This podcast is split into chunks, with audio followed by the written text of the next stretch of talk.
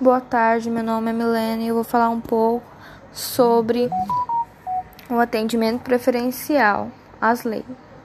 Artigo 1. As pessoas portadoras de deficiência, os idosos com idade igual ou superior a 60 anos, as gestantes, as lactantes e as pessoas acompanhadas por crianças de colo terão atendimento prioritário nos termos desta lei.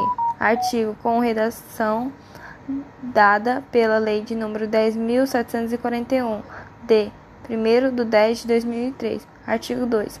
As repartições públicas e empresas concessionárias de serviços públicos estão obrigadas a dispensar atendimento prioritário por meio de serviços individualizados que assuguem tratamento diferenciado e atendimento imediato às pessoas que se refere ao artigo 1